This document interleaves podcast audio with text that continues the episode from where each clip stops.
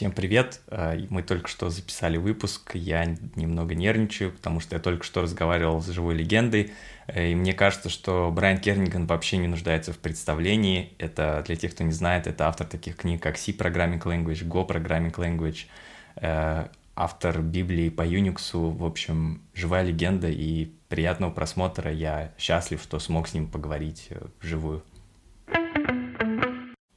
Здравствуйте, Брайан. Привет, мир. Прежде всего, спасибо, что уделили мне время. Для меня большая честь поговорить с вами лично. Спасибо. О, я очень рад возможности поговорить с тобой. Начинай. Как вы себя чувствуете? О, отлично. На самом деле сегодня очень хорошая погода. Прекрасный осенний день в Нью-Джерси. Я примерно в 75 или 100 километрах к юго-западу от Нью-Йорка, просто для тех, кто, возможно, не так хорошо знаком с местностью. И поэтому это очень хороший день.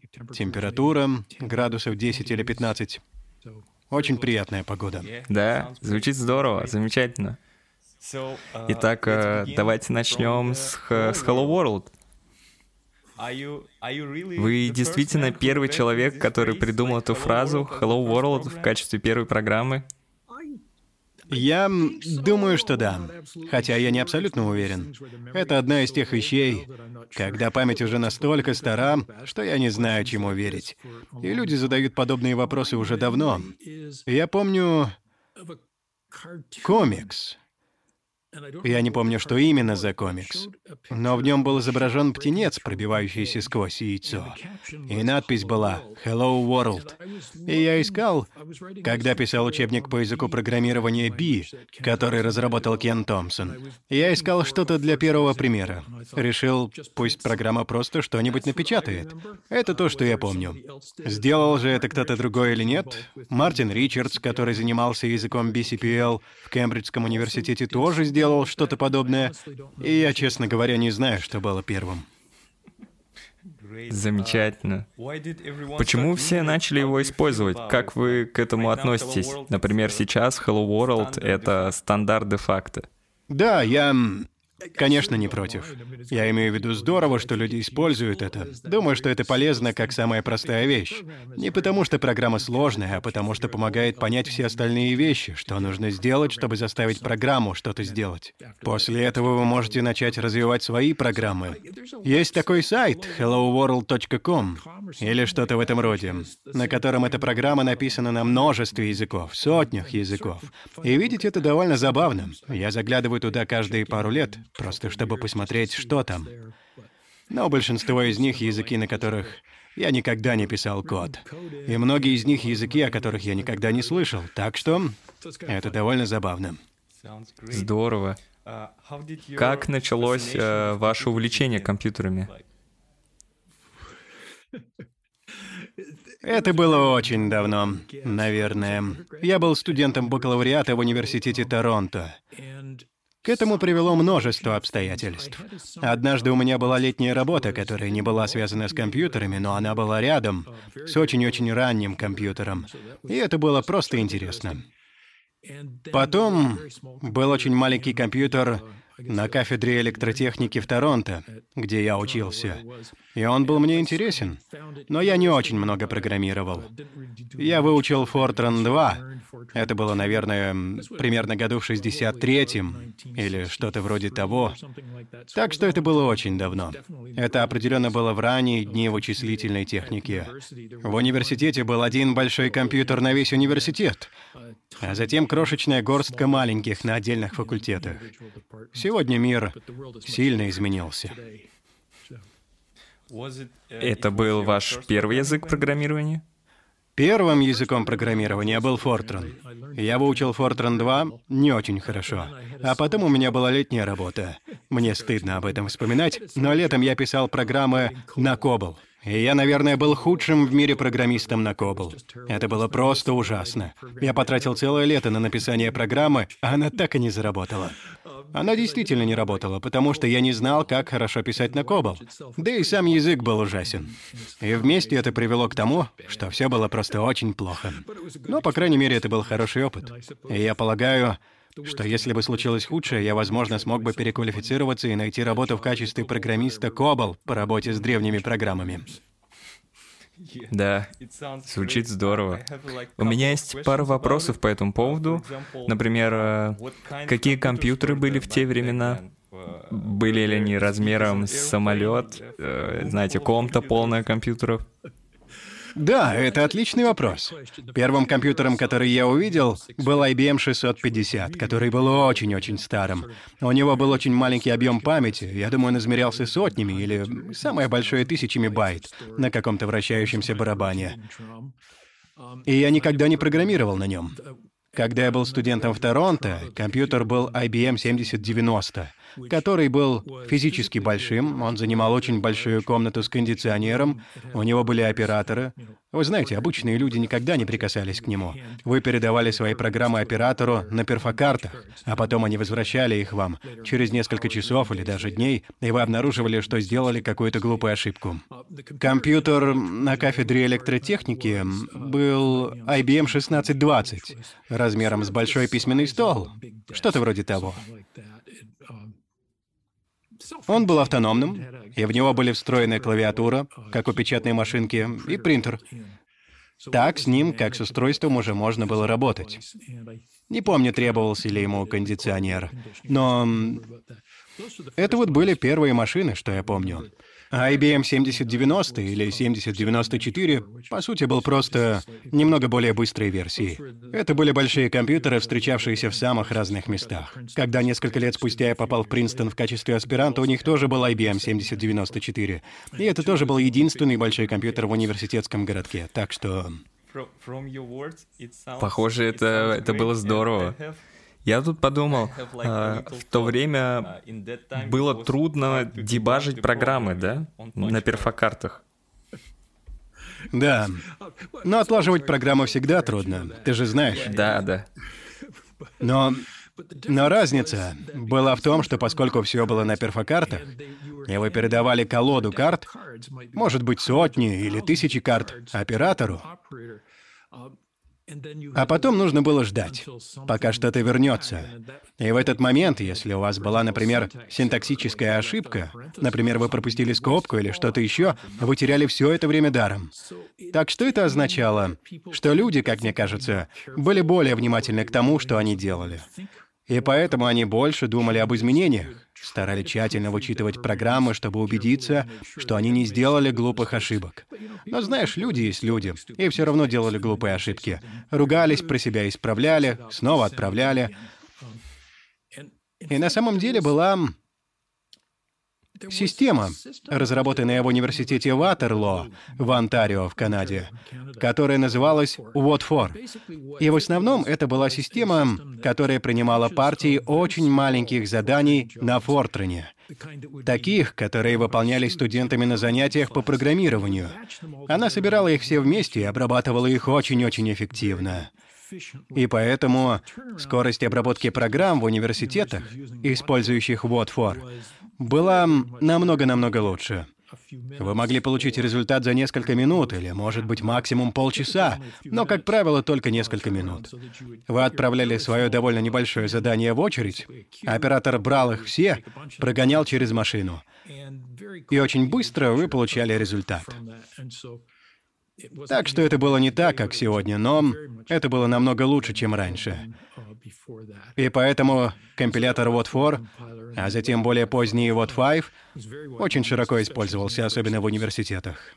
Когда вы отправили свою программу для отладки на перфокартах, и кто-то зависит от вашего результата, остается что делать? Э, ждать целый день, чтобы получить результат? Да, именно так, но дело не в этом. Программы, как я думаю, в первую очередь имели тенденцию быть меньше. И это означало, что обычно вы не делали что-то вместе с кем-то еще. Обычно вы делали это для себя, и поэтому другие люди не ждали самой программы. Они могли ждать результатов, которые должна была принести программа.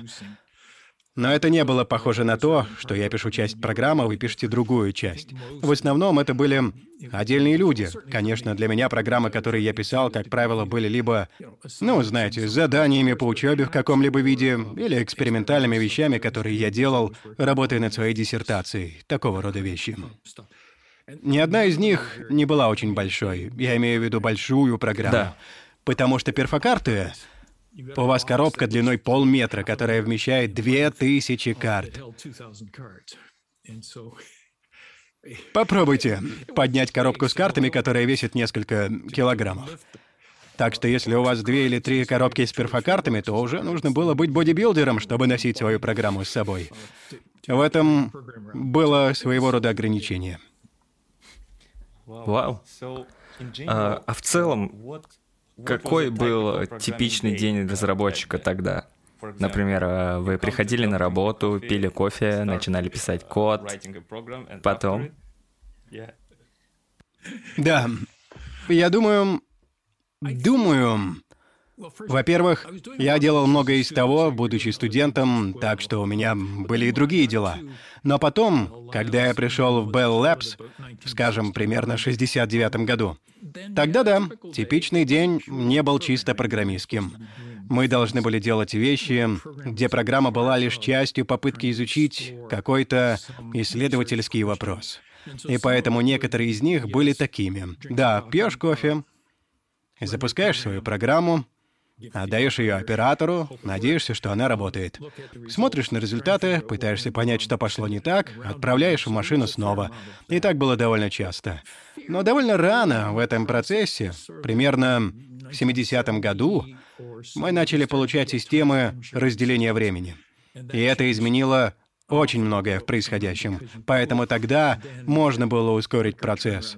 Компиляция занимала очень короткое время, секунды вместо часов. И Поэтому стало намного проще заниматься интересным программированием. И вы могли тратить на это больше времени, и это было полезно в каком-то смысле. Да, в целом, более короткий цикл обратной Именно связи. так. Более короткий цикл обратной связи. Вы все еще пишете код на своей работе, в своей повседневной деятельности? Я не пишу его очень часто. И то, что я пишу, обычно очень невелико. Потому что, по сути, я преподаю. И поэтому код, который я пишу, часто небольшие вещи, когда я пытаюсь объяснить что-то студентам.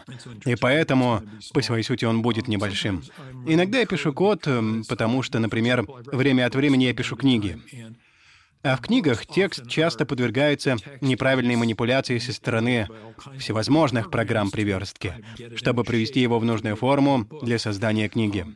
И поэтому для этого я иногда пишу на Python или на Arc. Um, Иногда я беру и работаю над какой-нибудь старой программой, которую я написал давным-давно, и, возможно, исправляю ошибку или что-то в этом роде. И это часто C. Просто потому, что многие из тех программ очень старые. Но сейчас я не пишу больших программ. Я никогда не писал очень больших программ. И сейчас я, конечно, не часто этим занимаюсь. Как выглядели маленькие неизвестные компании в то время? Например, Microsoft тогда еще не было в том виде, в котором мы знаем его сегодня. А было ли очевидно, что они станут огромными компаниями? Apple, Microsoft, все эти компании. Я думаю, когда я закончил аспирантуру в 69 году, Microsoft еще не было. Потому что Билл Гейтс, вероятно, был еще в начальной школе или что-то в этом роде. Microsoft была основана в 76 году или в 77-м, что-то в этом роде. Да, я тоже работал в исследовательской лаборатории, а не в реальном бизнесе. Так что даже если и были небольшие компании, мы, как правило, их не видели. Позже появились небольшие компьютерные компании, цифровое оборудование, техника, я не знаю, когда они начали свою деятельность, но, вероятно, в 60-х годах. Но они стали довольно большими компаниями, на которые в лучшие времена работало много людей. Но мы, кажется, не думали о них слишком много, по крайней мере, там, где я был. О маленькой компании, конечно, не о такой модели, как стартап, которую вы часто видите сегодня. Возможно, это не новое явление, но оно новое в моем представлении о мире, в некотором смысле. В 70-е годы мы не думали о стартапах. В 80-е годы были компании, которые производили, например, рабочие станции, Sign Microsystems или MIPS. И Silicon Graphics. Эти компании брали за основу программного обеспечения операционную систему Unix. Они брали часто очень стандартные процессоры, такие как Motorola 68 тысяч и так далее, и делали на этом железе программные системы, которые затем могли быть проданы для различных целей — разработки программного обеспечения, автоматизированного проектирования, дизайна различных видов электронного оборудования и тому подобного. И это были стартапы в сегодняшнем понимании, я полагаю. Но они занимались железом, и поэтому им было труднее оторваться от земли, чем компаниям, занимающимся только программным обеспечением, который вы видите сегодня. Так что, хотя и несколько иначе, я думаю, что людьми двигали многие из тех же вещей, у них была хорошая идея, они хотели попробовать, и, вероятно, надеялись разбогатеть. Да, и и в то время, в то время не было интернета. Это значит, что... Это значит, что... Это значит, что не было гид, не было открытого кода в нашем сегодняшнем понимании. Так, Наш тоже была похожая разработка без интернета. Была ли она более академической и связанной с железом? Да, это интересный вопрос. Вы правы. Интернет, в смысле всепроникающей сети, появился только в середине 90-х годов, я бы сказал. До этого интернет существовал в основном для академических учреждений, таких как университеты и исследовательские лаборатории, как частные, так и государственные. То есть интернет существовал, но он не был таким, таким повсеместным, как сегодня, или даже 25 лет назад. Гораздо более специализированным, локализованным, но мы пользовались им тогда. Я думаю, что многое из того, что там было, вероятно, было связано в первую очередь с использованием почты, потому что в интернете именно почта появилась одной из первых. И моя память в этом отношении не совсем точна. Но их работа, я бы сказал, в то время, когда Билл Джой в Беркли вел в берклиевскую версию Unix в основном интернет-код, интерфейс сокетов и так далее — это было, вероятно, в самом конце 70-х, я точно не помню. Но это было примерно тогда.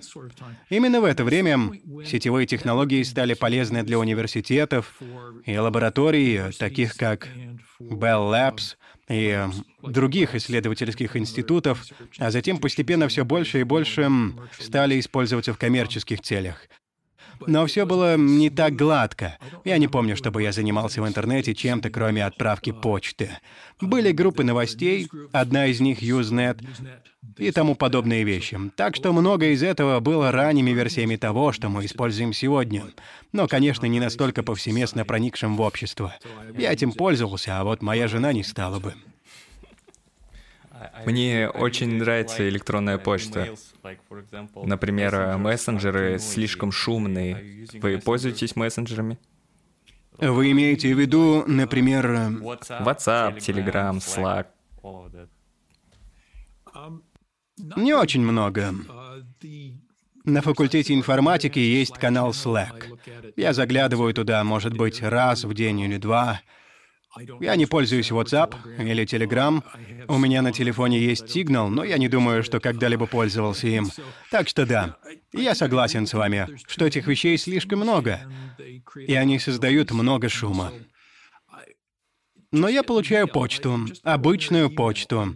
Я получаю ее в большом количестве, и это уже отвлекает во многих отношениях. Но это часть жизни, и этого не избежать. Так что да, я этого не делаю. Я не общаюсь в социальных сетях, у меня нет аккаунта в Фейсбуке, я не пользуюсь я Твиттером, я не... Хорошо, молодец. Да, я не пользуюсь LinkedIn, у меня уже есть работа, понимаешь? Так что Наверное, в каком-то смысле это позиция динозавра, но она сильно упрощает мою жизнь. Когда создавался Unix, э, было ли понятно, насколько большим и фундаментальным он станет для мира в целом? Как сейчас он является фундаментом для всего вокруг? Это был просто проект, который вы хотели сделать? Да, это было то, что Кен и Дэнни сделали, потому что они хотели это сделать. И вокруг них была группа людей, которые нашли его очень-очень удобным для написания программ и изучения того, что можно было делать с компьютерами. Затем он развивался внутри Bell Labs, когда другие подразделения компании поняли, что могут использовать его для более деловых целей — ведения записей, управления оборудованием, прочих подобных работ. А затем, когда она вышла наружу, она стала чем-то, что распространилось через университеты, а затем через небольшие компании. Но я думаю, что никогда не было ясно, что это будет иметь такой эффект, как сейчас. Или, конечно, не в течение первых 10 или 20 лет. Просто казалось, что это здорово, что этим пользуется больше людей. Но я не думаю, что кто-то из нас думал, что это будет распространяться. Я смутно помню, как однажды увидел объявление в «Нью-Йорк Таймс». В газетах больше нет объявлений. Это было, наверное, в начале 80-х. Кому-то нужны были программисты Unix. И я помню, как отнес это объявление Кену и Деннису и сказал, «Вы сделали это». Так что вот такие были дела. Да. И мы можем узнать больше вашей книги. Да, конечно. Расскажите всем своим друзьям, чтобы они купили ее. Есть русский перевод. Покупайте книги. Покупайте книги, ребята. Я только что сказал вам покупать книги. Да, спасибо. Вы много говорили, что не участвовали в разработке языка C, и все это создано Ричи. Это просто скромность или это действительно так? Нет, это абсолютная правда. Да, язык — это полностью работа Денниса. Очевидно, большой вклад внесли такие люди, как Кен Томпсон, который, вероятно, является основным первым пользователем, особенно в области операционной системы. Но нет, я не внес никакого вклада в этот язык. Единственное, что я сделал, это написал учебник по языку программирования B, о котором мы говорили несколько минут назад. И когда появился язык Сим, я обновил этот учебник, чтобы рассказать о языке C, который был настолько другим, что все пришлось просто переписать. Учебник использовался внутри нашей компании. Он был довольно популярен, и в какой-то момент я спросил Денниса, не хочет ли он написать книгу вместе со мной. Мы решили, что, наверное, сможем написать книгу. И я думаю, что сначала он немного не хотел, но я мягко выкрутил ему руки. И вот мы написали книгу вместе. И это мой вклад, если хотите, в общее дело. Выкручивание рук Деннису. Но это большой, огромный вклад во всю индустрию, во всю экосистему. Потому что, знаете, даже в Узбекистане, в моем университете, у меня на книжной полке стояла ваша книга. Да, на русском языке и даже на узбекском. Так что я думаю, это Magnum Opus. Это, это великий, великий труд. Так что спасибо вам за это. Я не знал этого. Был ли перевод на узбекский? Я не видел. Я видел русские переводы несколько раз за эти годы. Я не хочу э, ника- никого подставлять, но я думаю, что это неофициальный перевод, да. Хорошо, да, не стоит углубляться в этот вопрос. Извините, извините, ребята. Я рад, что люди используют его. Это абсолютно нормально. Сам я практически не говорю на русском. В любом случае, сам бы я этим не занимался. Хорошо, приятно слышать. Да, спасибо вам за это, потому что в университете я читал вашу книгу по C и Unix, а сейчас я работаю разработчиком на Голанге, поэтому я прочитал книгу по Go, а также вашу книгу с Робом Пайком, так что спасибо вам, вы оказали на меня большое влияние.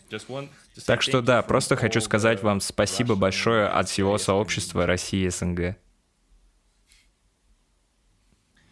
Ну, я рад, что эти вещи действительно работают.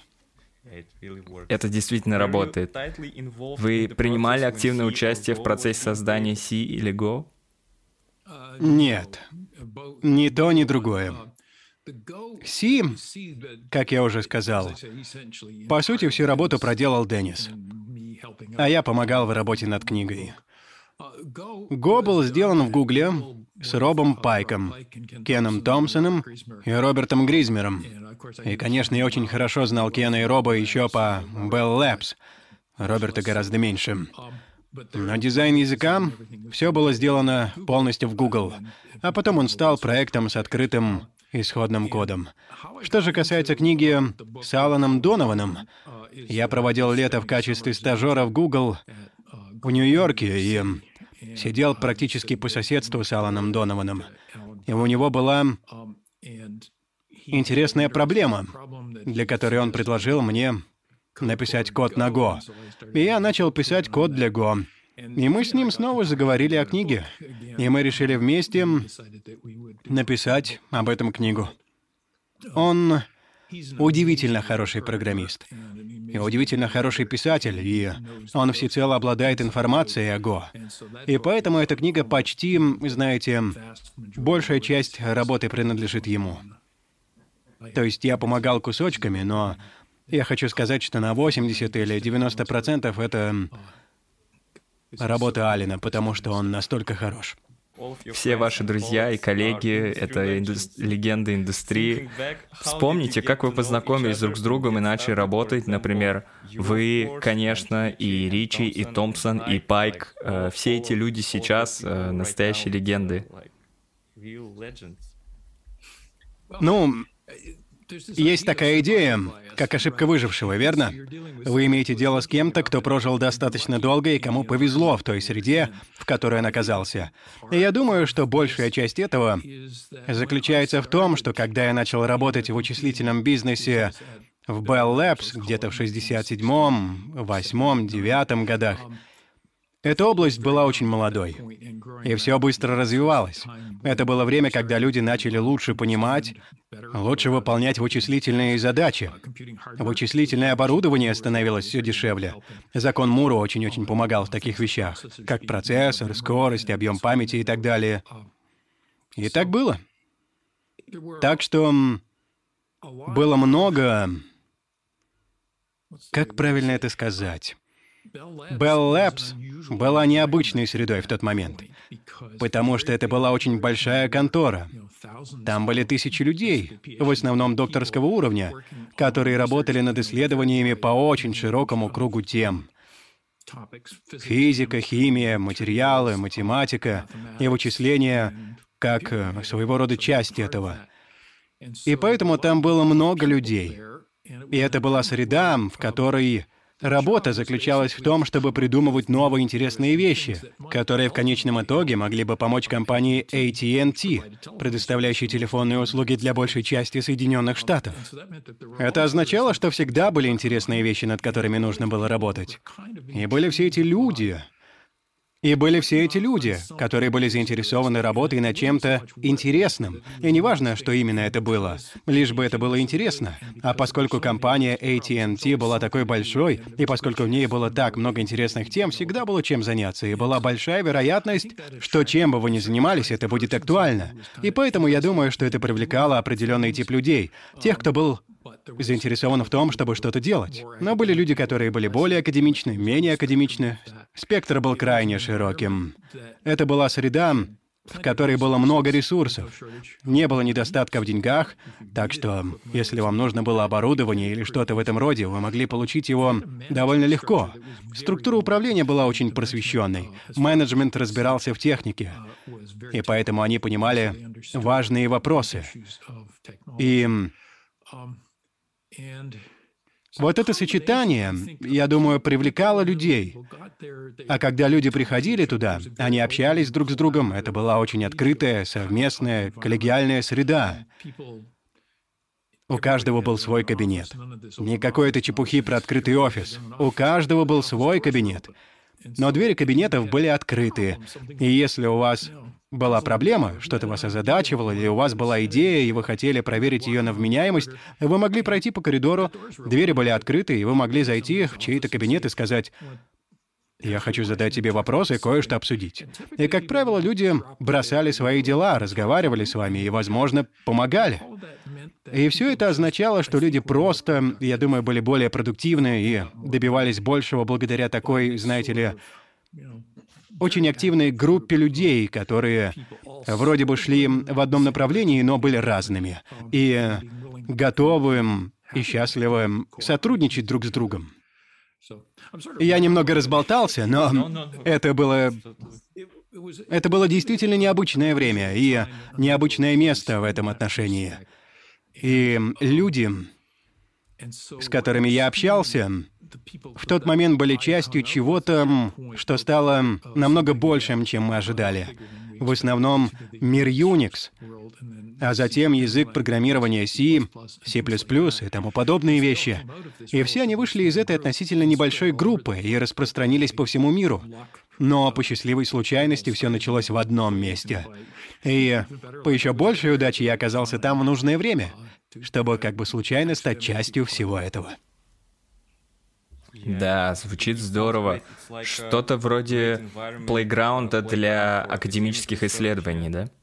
Да, это было похоже на академическую науку в том смысле, что людьми двигало любопытство и желание что-то исследовать. Но там не было академических проблем, связанных с нехваткой денег.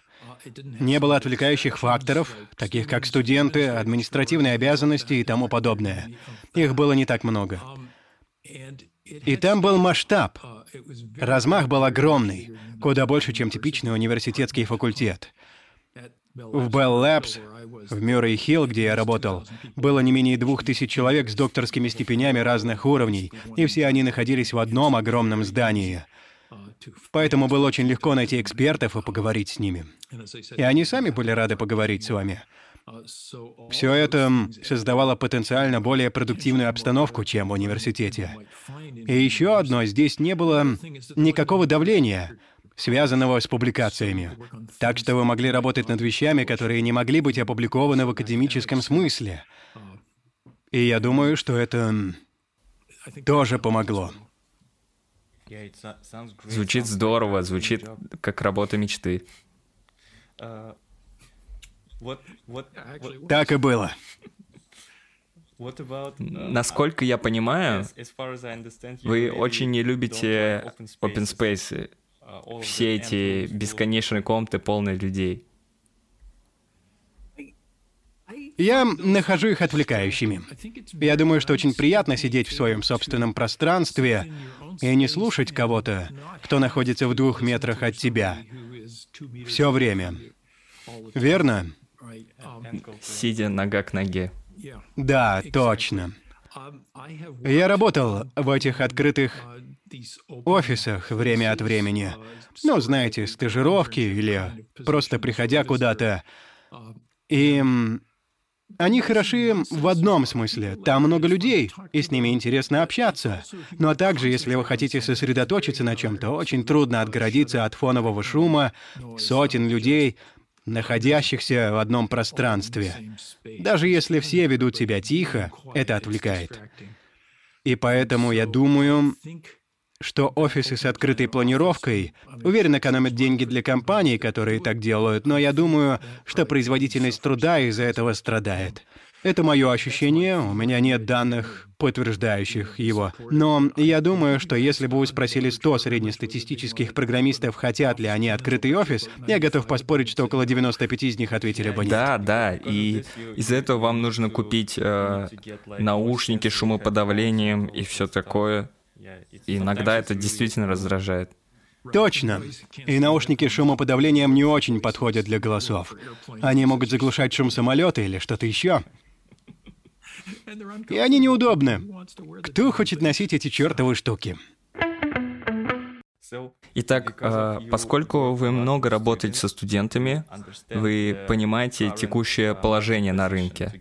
Чтобы получить работу или даже стажировку, нужно пройти через множество а, LeetCode задач, раунд LeetCode'а, раунд system design'а, поведенческий раунд и все это. Но интересно, как э, раньше проходили собеседования?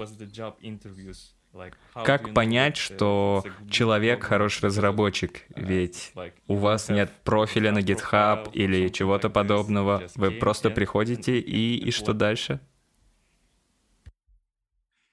Да, знаешь, это хороший вопрос. Я разговаривал с одним из своих друзей, который только что закончил университет. Так я его называю, ему 22 или 23 года. Мы говорили о лид-коде. И является ли это хорошим тестом на то, является ли кто-то хорошим программистом или нет. И я не знаю, я никогда не заглядывал на сайты по лид-коду. Но Наверное, стоило бы. Но я никогда не был в положении человека, нанимающего программистов. Когда я работал в Bell Labs, я участвовал в принятии решения о найме научных сотрудников. Но все люди, с которыми мы проводили собеседования, были с учеными степенями. Они только что закончили аспирантуру, и поэтому все было совсем по-другому. Вы искали людей, способных интересно мыслить о потенциальных новых проблемах и так далее. И почти все они, конечно, умели программировать, и часто очень хорошо, но мы-то искали совсем не это. А потом, на моей нынешней работе, в качестве профессора в университете, я участвую в собеседовании на должность преподавателя на факультете. И опять же, вопрос не в том, умеют ли они программировать, потому что они, конечно, умеют, а скорее в том, будут ли они хорошо проводить исследования в университетской среде, будут ли они хорошими преподавателями, будут ли они хорошими людьми, с которыми вы сможете работать и наслаждаться их обществом. То есть это было бы уместно, если бы я был менеджером в Google, Facebook, Amazon или еще чего-то. И я хотел бы нанять кого-то сразу после университета. Там я бы, наверное, больше интересовался тем, что они знают о программировании. Но все же, я думаю, меня бы больше интересовало, кажутся ли они умными, и видят ли они, что важно, и на чем стоит работать. Похоже ли, что они могут быстро учиться? Потому что я думаю, что сфера, в которой мы работаем, меняется так быстро, что, вероятно, важно уметь быстро учиться новому и наилучшим образом использовать новые знания, а не быть настоящим экспертом в чем-то, что уже не обязательно актуально.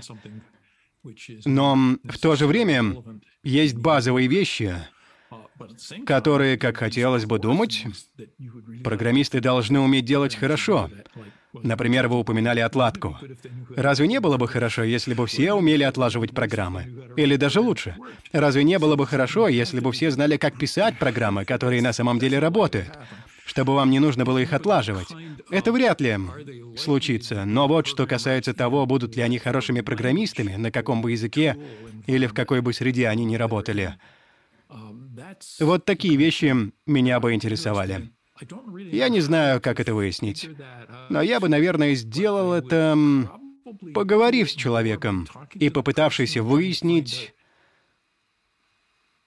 чем он интересуется, что он думает по этому поводу, какие у него есть наработки. И меня совершенно не волнует, умеют ли они выполнять двоичный поиск на доске. Кого это волнует? Они сами разберутся. Да, научиться учиться в целом, в академической среде. Да, да. Что вы думаете об индустрии сейчас? Насколько вы погружены в нее? Э, нравится ли вам нынешнее состояние индустрии? Знаешь, я даже не уверен, что понимаю, что ты подразумеваешь под индустрией, но давай просто назовем это программным обеспечением, например, крупные компании и так далее, и стартапы, и небольшие компании, которые идут за ними. Я не очень сильно вовлечен в это. То есть я пользуюсь некоторыми их услугами. Я благодарен таким компаниям, как Google, которые предоставляют очень полезное программное обеспечение, поиск и тому подобное. Я благодарен Microsoft, которая предоставляет полезные вещи. Amazon предоставляет разнообразные услуги. И, вы знаете, все эти компании предоставляют услуги, которые я считаю полезными. Они обеспечивают работой студентов, которые проходят через мою школу, и это приятно. И и многое. Большинство из того, что они делают, хорошо, но иногда бывают случаи, когда я совсем не уверен, что то, что они делают, хорошо. Не хочу придираться к чему-то конкретно, но Facebook очень часто фигурирует в новостях Соединенных Штатов в эти дни, что касается контрпродуктивных вещей. И поэтому я думаю, что есть много интересных вопросов, которые мы еще не выяснили о роли этих, скажем так, очень крупных компаний и их влиянии. О том, не слишком ли оно велико, и можно ли в каком-то смысле их контролировать или нет? И, конечно, в Соединенных Штатах это проблема, которая, как я подозреваю, имеет другие проблемы, чем, скажем, в России или в других частях мира рядом с вами. Так что, кто знает? Да-да, конечно, вы совершенно правы. Итак, на данный момент я больше ученый, наверное, не совсем обычного типа. Возможно, потому что я действительно провел долгое время, не будучи в университете, прежде чем поступил в университет. Но на данный момент меня интересует в основном обучение студентов, чтобы они, выйдя отсюда, могли лучше управлять миром. Что вы думаете о нынешнем поколении разработчиков и студентов в целом, например, о, о зумерах, да? И о том, что... И о том, что в то время многие люди начинали работать в индустрии, потому что им действительно нравилось. Они были действительно увлечены, и многие из них были с академической среды. Но сейчас, в наше время, а, многие люди просто идут без образования и только ради больших денег. Что вы думаете об этом? Ну, я думаю, что программирование — это интересное, назовем это программированием, работа в области программной инженерии.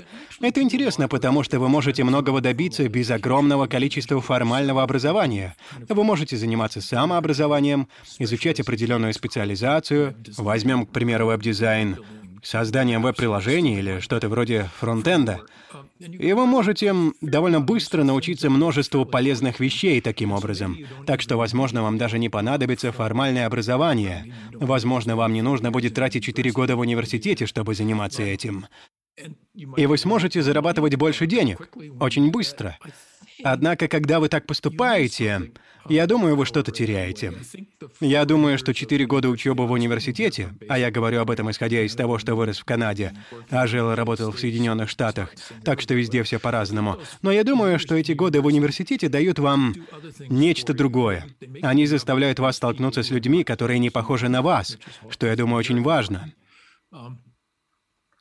Кроме того, по крайней мере в американской системе образования, или там, где я нахожусь, вас заставляют изучать не только вашу техническую специальность.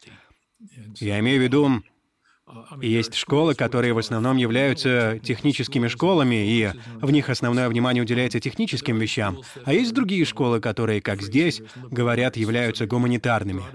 То есть это более широкая база образования — меньшая специализация, скажем, на технологиях. И я думаю, что это тоже полезно, потому что люди делают интересные, важные вещи в областях, которые не имеют ничего общего с технологиями.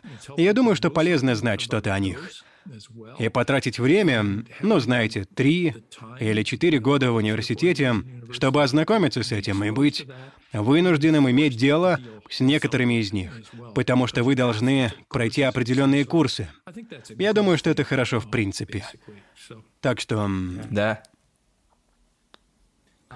Я, я полностью с вами согласен, потому что, например, я закончил университет и очень благодарен своему университету, своим преподавателям, потому что я узнал много нового о том, э, как просто учить предметы или как просто подходить к какому-то вопросу или как работать и готовиться в режиме кранча перед экзаменами. А что касается литературы и всего остального, философии, искусства, я думаю, это тоже очень важно. Например, что вы думаете о художественной литературе? Потому что многие программисты, которых я знаю, читают только технические книги, обычные книги. Они читают только «нет-нет». Мне не нужно тратить свое время на обычные книги. Мне нужно читать только технические. Что вы думаете по этому поводу? Я думаю, что это невероятно недальновидно. Я согласен. Возможно, на определенном этапе карьеры вам придется много читать технических книг, но я нахожу это довольно скучным. Поэтому в свободное время я предпочитаю читать книги по истории. Я имею в виду, когда я читаю не художественную литературу, то есть я признаю, что читаю действительно дешевые детективные истории и тому подобное, но если я читаю не художественную литературу, то в наши дни я в основном читаю историю, изредка биографию людей, если хотите, тоже является своего рода видом истории. И я думаю, что это важно, потому что вы начинаете видеть, как люди справлялись с миром до вас. И делали они это хорошо или плохо. И поэтому Возможно, вы извлечете из этого что-то полезное для себя в будущем. Может быть, сделать что-то лучше для себя. А если ничего другого, то это позволяет отвлечься. Так что, конечно, я считаю именно так. Я думаю, что это очень даже важно делать такие вещи. Итак, должна ли это быть именно история? Мне она нравится, но у меня есть друзья, которые читают философию. Для меня это слишком тяжело. Я не хочу мне это не так интересно. Есть более специализированные области, которые интересуют людей. Я не думаю, что имеет большое значение, что это. Просто это что-то, что больше относится к человеческому опыту в целом, а не узко направлено. Да. И у нас есть книга «История Unix». Да, точно. Значит, все, что я сказал, ложь, так? Хорошо. Или можно сказать, что я пишу свой собственный учебник истории. А если ты пишешь свой собственный учебник истории, то ты можешь придумывать историю. Конечно, конечно. А, что вы думаете о языке программирования Go в целом? Вроде сначала это был язык для выпускников, потому что Например, C++ для них был очень сложным, и вот на смену ему пришел новый язык Go, который легко выучить, легко освоить. Вам просто нужно потратить 2-3 дня, и вы готовы писать э, хороший код, довольно хороший код. Думаю, что это слишком упрощенно в различных аспектах. Одна из проблем — это как бы... Из вторых рук, сам я не разбираюсь. Но это часть процесса. C++ очень сложный язык. Он очень мощный, но очень сложный. И он также, по крайней мере для очень больших программ, может быть довольно медленным в процессе компиляции, потому что, например, включаемые заголовочные файлы, их просто много, очень много, и это занимает много времени на обработку. Я думаю, что сочетание очень сложного и несколько медленного было двумя большими стимулами для разработки Go. Одним из них было создание языка, с которым было гораздо проще работать, а второй — тщательно продумать, как работает механизм импорта, ускорить процесс компиляции, чтобы не приходилось снова и снова читать одни и те же исходные файлы для их обработки. Так что в этом отношении Go гораздо более эффективен для компилирования. Кроме того, он довольно прост. Внешне он также очень похож на C. Вы смотрите на него и думаете, «О, это похоже на C», хотя через несколько минут вы понимаете, что это не совсем похоже на C. В нем многое отличается. И поэтому я думаю, что идея о том, что вы сможете писать на Go через пару дней, отчасти верна, отчасти совсем не верна. Я думаю, что вы можете писать тривиальные программы на Go уже через пару дней. Вам просто нужно привыкнуть к некоторым странностям Go. Или, по крайней мере, к местам, где он существенно отличается от C. Но чтобы писать хорошо, я думаю, требуется значительно больше времени. И как использовать механизмы того, как вы я забыл даже правильное слово, чтобы сказать это, но эффективное использование механизмов языка требует гораздо большего опыта. И сам я это препятствие так и не смог преодолеть, ведь я писал на нем не очень много. Что мне особенно понравилось в Go, так это параллелизм который, как мне казалось, я понимал. По крайней мере, гарутины.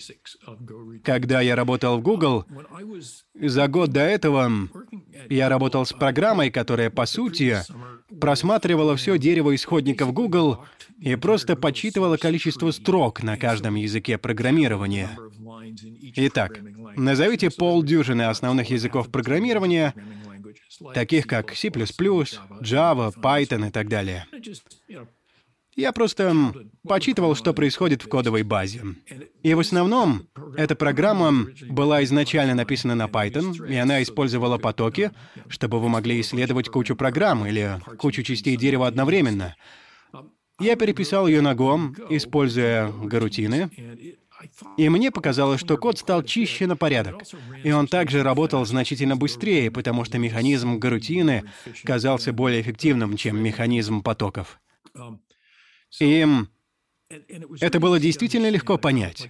Мне было гораздо легче понять код, гарутины, чем потоки в Python. Не то чтобы они были сложными, просто они казались более естественными в каком-то смысле. И поэтому я думаю, что для параллелизма Go очень, очень хорош. И это, вероятно, часть причины, по которой он кажется очень популярным для сетевых приложений. Вы хотите создать сервер, хотите создать краулер. Go очень хорошо подходит для этого. Другая вещь, которую Го сделал, я думаю, довольно хорошо, это то, что унаследовано от других языков, частично унаследовано от других языков, но также, вероятно, происходит непосредственно от Кена Томпсона и Роба Пайка. Это полная интеграция Unicode и UTF-8 в частности. Потому что тогда он может обрабатывать. Все равно, какой у вас язык, он будет обрабатывать эти вещи чисто и правильно, без каких-либо особых случаев. Так что это было очень приятно. И, наконец, библиотеки, поставляемые из Go, кажутся чрезвычайно качественными. И они прямо здесь. Вы можете увидеть их очень-очень легко. И вы можете увидеть, как выглядит хорошо написанный код на Go. Так что сочетание этих вещей, на мой взгляд, довольно приятное. Но я еще не писал достаточно.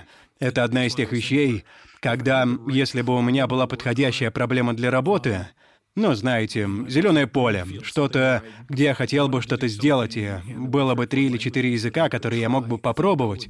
Я думаю, что Go был бы тем, который я попробовал бы первым, просто чтобы вспомнить, как с ним работать. Что вы думаете о стандартной библиотеке?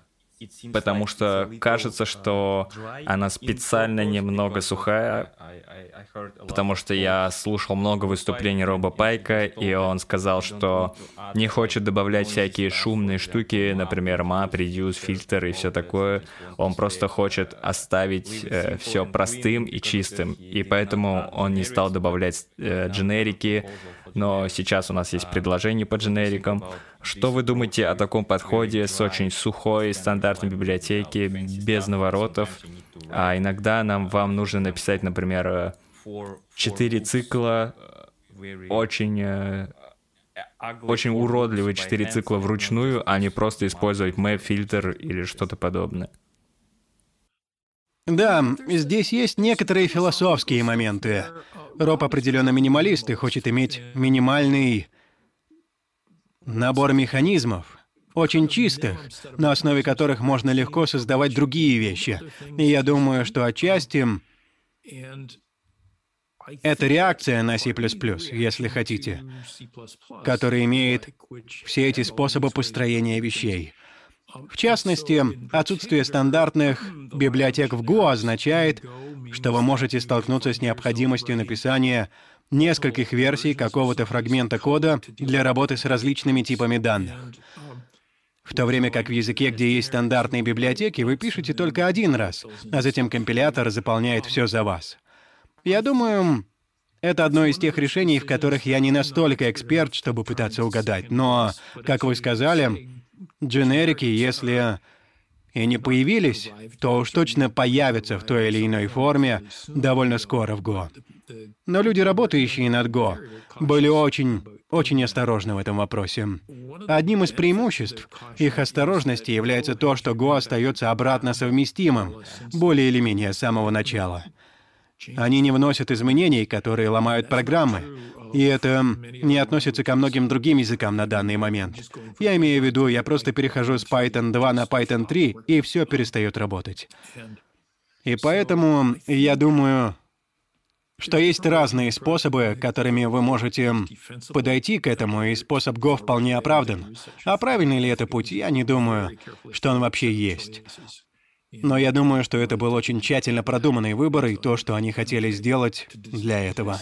И поэтому я не думаю, что могу пересматривать чей-то Тщательно продуманный выбор, и я не знаю, что будет со стандартными библиотеками. Это одна из тех вещей, в которые было бы неплохо вернуться. Я видел то, о чем вы говорите, во многих вещах. И, возможно, некоторые библиотечные функции, например, для Map и Radius, могли бы упростить работу. Но во многих случаях проще написать код самому, чем искать библиотеку, которая может подойти или не подойти для того, что вы хотите сделать. И вы получите код, который вы не можете понять, что он делает не заглянув в документацию, которую, возможно, трудно найти. Так что я не знаю. Так, э, написание книг в большей степени связано с технической экспертизой или, или больше с литературой и преподаванием? Интересно. Я думаю, что это больше связано с литературой и преподаванием. Я иногда думал об этом так.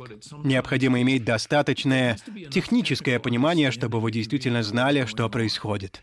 Но это не значит, что вы обязательно должны быть мировым экспертом в чем-то. Вы просто должны знать об этом достаточно много. А затем вы должны быть способны в какой-то мере поставить себя на место человека, который читает это, но не знает об этом так много, как вы. Попытайтесь понять, как объяснить вещи тому, кто их еще не понимает. В качестве примера можно привести книгу по языку C. Я в лучшем случае обычный программист на C, верно?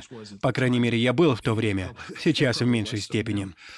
Но мне не нужно было быть экспертом по Си, в том смысле, в котором им был Деннис Ричи, но я должен был знать Си достаточно хорошо, чтобы говорить правильные вещи и выбирать примеры, которые были бы уместны. А затем постараться подобрать примеры в таком порядке, чтобы они соответствовали порядку, в котором человек, пытающийся что-то выучить, начал бы задаваться вопросом, как что-то сделать, а затем пример отвечал на его вопросы и пытался установить правильную последовательность. И это требует некоторого технического понимания, конечно же, достаточно большого, но не всеобъемлющего опыта. А также достаточно много попыток понять, как люди учатся чему-то. И я думаю, что люди учатся программированию, в частности, делая что-то, но вы должны дать им ответы на их вопросы, как раз в тот момент, когда они начинают возникать. И я думаю, что другая вещь в написании этих технических вещей заключается в том, что иногда вы рассказываете историю, своего рода последовательность очень тщательно продуманной лжи или чрезмерного упрощения. Итак, я собираюсь сказать, «О, да, он обрабатывает целые числа», а потом гораздо позже вы обнаружите, что у целых чисел есть забавные свойства. А еще позже вы обнаруживаете, что свойства целых чисел вообще непонятно в C. Так что пытаться уловить эту последовательность иногда очень сложно, но, конечно, это то, на что я потратил много времени в книге по Си. Во всех ваших книгах есть очень хорошие упражнения, чтобы учиться, делая что-то. Например, я думаю, что чтобы выполнить все ваши упражнения в книге по Си или книге по Go, это будет очень полезно. Так что, да, спасибо вам за них. Знаете, это забавно. Отвлеку на секунду. Забавно. Я никогда не думал об упражнениях, как эм, По крайней мере, в такой упорядоченной манере. Это было больше похоже на, ну, знаете, вероятно, было бы полезно попробовать написать эту программу. И вот вы вставляете ее как упражнение или что-то вроде примера, который в ином виде, кажется, не подходит. То есть вы делаете это упражнение. Но был один парень, который взял книгу по Си и ответил на все вопросы. Он написал книгу под названием «Язык Си. Книга ответов». И эта книга очень успешна. И я часто думал, ну и ну, он проделал отличную работу, но я тоже мог бы так сделать. Я никогда не думал об этом. Это очень интересно, да. Я, я видел эту книгу, книга ответов. Да, да. Были какие-то ляпы, которые потом пришлось исправлять? Было ли что-то, чего вы стесняетесь э, в своих книгах и все такое? Я думаю, что в книге Си были ошибки, почти полностью типографские. Иногда, я не помню, были ли ошибки в какой-либо из программ. Программы были довольно тщательно протестированы. Где-то, не здесь, у меня есть копия книги по Си, где я выписал карандашом все ошибки, о которых я знаю. Ну, знаете, просто на полях. А потом Через некоторое время просто стало слишком сложно их исправлять. Так что все ошибки, которые были после, ну, вы знаете, очередного тиража, мы больше ими не занимались. Я думаю, их было не так много, но они определенно были. В руководстве были места, которые нуждались в пояснениях или переформулировке, но руководство было просто великолепно сделано, потому что это была полностью работа Денниса Ричи. Я не имел никакого отношения к руководству. А он просто исключительно хороший писатель. Так что это было тщательно и хорошо написано с самого начала. Ну да, были ляпы. Но я не думаю, что было что-то действительно ужасное. А если и было, то моя память тщательно скрыла это от меня. Что вы думаете о конкуренции книг на одну и ту же тему? Сейчас, например, есть миллион книг по Си, как самоизданных, так и от крупных издательств. Про Го сейчас еще больше. Например, э, как написать gRPC-сервис на Go, как написать э, REST-сервис на Go. Таких книг очень много. Что вы думаете об этом? Я склонен не смотреть на конкурирующие книги. Отчасти потому, что мне это не интересно. Отчасти, наверное, потому что я не хочу смотреть и говорить, «О боже, они сделали это лучше». Потому что вы на вершине. Ну, Другое дело, что, конечно, книга Паси была первой книгой Паси, и поэтому это не было проблемой. А последующие книги Паси, некоторые из них были действительно ужасными, а некоторые из них были хорошими. Книга Паго, книга, которую мы с Аланом Донованом написали, не была первой книгой Паго, были и другие. И я довольно рано решил, что не буду смотреть на них, потому что не хочу оказаться в положении человека, который даже случайно скопировал чью-то работу. Если у кого-то был действительно хороший пример в его книге, я не хотел оказаться в положении человека, который, знаете ли, думал об этом примере и написал его сам. Поэтому я старался избегать случайного копирования или, знаете, плагиата, или чего бы то ни было, чужой работы. Так что я не читал, я думаю, ни одной из книг Аго. Ты прав, их очень много. И я понятия не имею, какие из них хорошие, а какие нет. Язык программирования Go — хорошая книга. Спасибо. Да, еще Golang Tour очень-очень хороший подход, мне это очень нравится. Например, если нужно кому-то что-то объяснить, можно просто пойти и сделать это вручную. Как вы относитесь к тому, что широкая публика знает вас э, больше как, как автора книг, чем как создателя технологии? Для меня это не имеет значения. Действительно не имеет. Они хотят покупать больше моих книг, это здорово. Что для вас интереснее, писать код или книги? Мне нравится и то, и другое. Думаю, как я уже говорил, я не занимаюсь большим крупномасштабным программированием. Я думаю, что было бы интересно заняться программированием, но трудно заниматься программированием, если у тебя нет чего-то, что ты действительно хочешь делать. Либо потому, что это часть, скажем, работы, либо это побочный проект, который вас действительно увлекает. Поэтому я думаю, что на данный момент я больше занимаюсь написанием книг. Но если бы кто-то пришел и сказал, «Боже, нам нужна программа для этого», и я подумал, «О, я мог бы попробовать». Но большинство из них, в моем случае, очень маленькие, а книги — это большое дело, потому что они занимают от нескольких месяцев до года работы.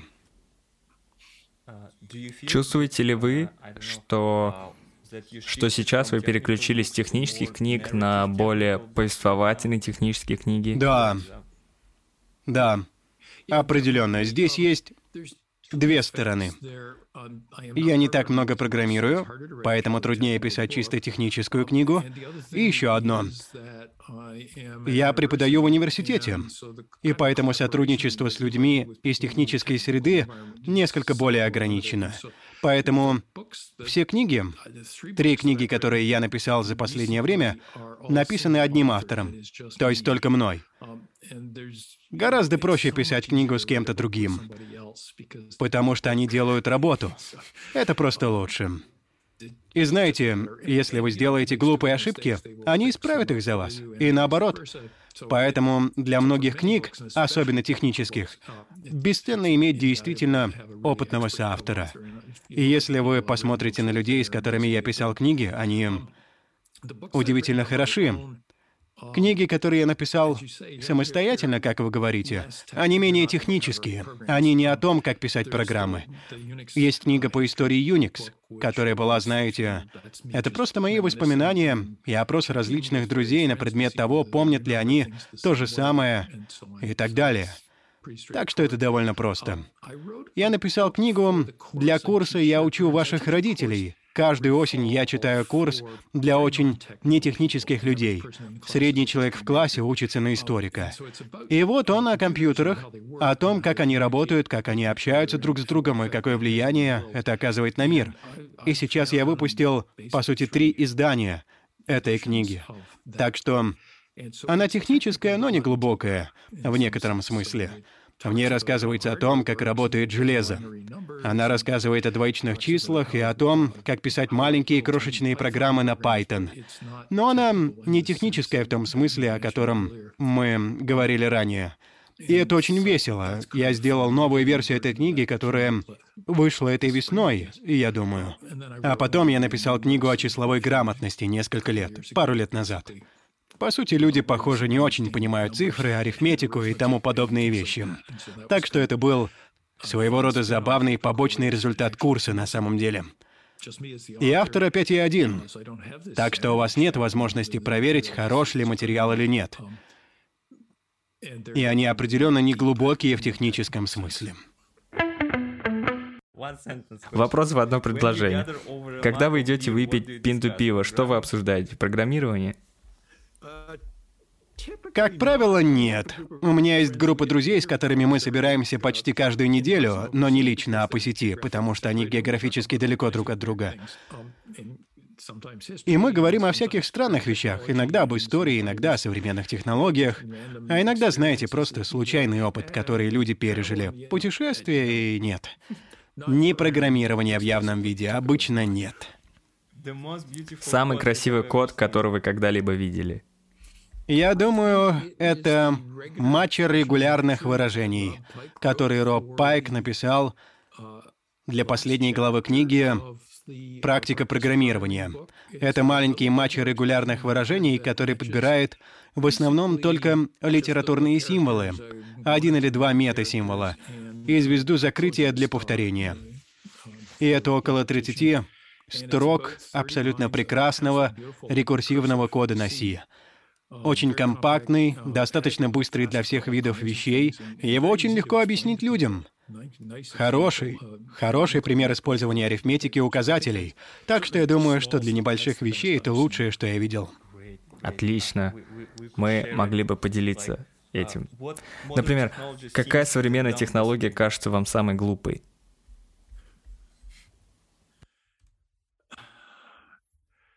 Ну, я выберу одну, которая беспокоит меня на регулярной основе, а именно... Мы с женой иногда смотрим телевизор, и я смотрю, может быть, Netflix или Amazon Prime или что-то еще, и у нас четыре пульта дистанционного управления. Верно? По одному для каждого устройства. Они совершенно несовместимы. И всем им нужны батарейки. И все они имеют дурацкий дизайн. Так что это просто тупость, нагроможденная на тупость. Да, отлично. Какая современная технология кажется вам самой классной? Знаете, я не вижу. Я не бросаюсь на новые технологии. Я мало чем пользуюсь. У меня есть мобильный телефон, который я редко включаю. Крутое. Я пытаюсь вспомнить, есть ли что-то, о чем я действительно думал. Боже, как это здорово. Ничего не приходит на ум. Возможно, это плохой знак. Есть, знаете, есть вещи, которые мне нравятся. То есть Netflix — отличное изобретение, верно? Но разве это самая крутая вещь? Уж точно не самая новая, так что вот так. Netflix, но не пульты дистанционного управления. Ты да, понял. Конечно. И последний вопрос. Какой язык следует изучать в качестве первого языка программирования? C? Я думаю, что я говорил своим студентам буквально в начале этой недели, если вы не программист и собираетесь изучать только один язык, или думаете, что собираетесь, то я бы начал с Python. Потому что думаю, что вы получите от него максимальную отдачу. Его легко выучить. И вы можете делать замечательные вещи с его помощью. Отчасти потому, что он имеет такую огромную коллекцию полезных библиотек. Экосистема, которая сопровождает Python, действительно очень богата. Так что вы можете быстро освоиться, и вы можете делать самые разные вещи, независимо от сферы ваших интересов.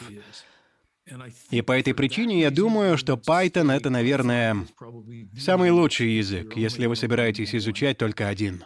Если вы хотите выучить больше одного, то, вероятно, это не имеет большого значения. C является фундаментальным в некоторых отношениях, но вы можете прожить жизнь и без него. Если вы хотите получить максимальную отдачу при нулевых затратах времени, учите ARC, верно? Потому что с его помощью можно делать всевозможные вещи, но не для больших программ. Если вы хотите исследовать данные, ARC — отличный вариант, а в остальном, да, я не думаю, что это имеет значение. Итак, э, Брайан, спасибо, что уделили мне время.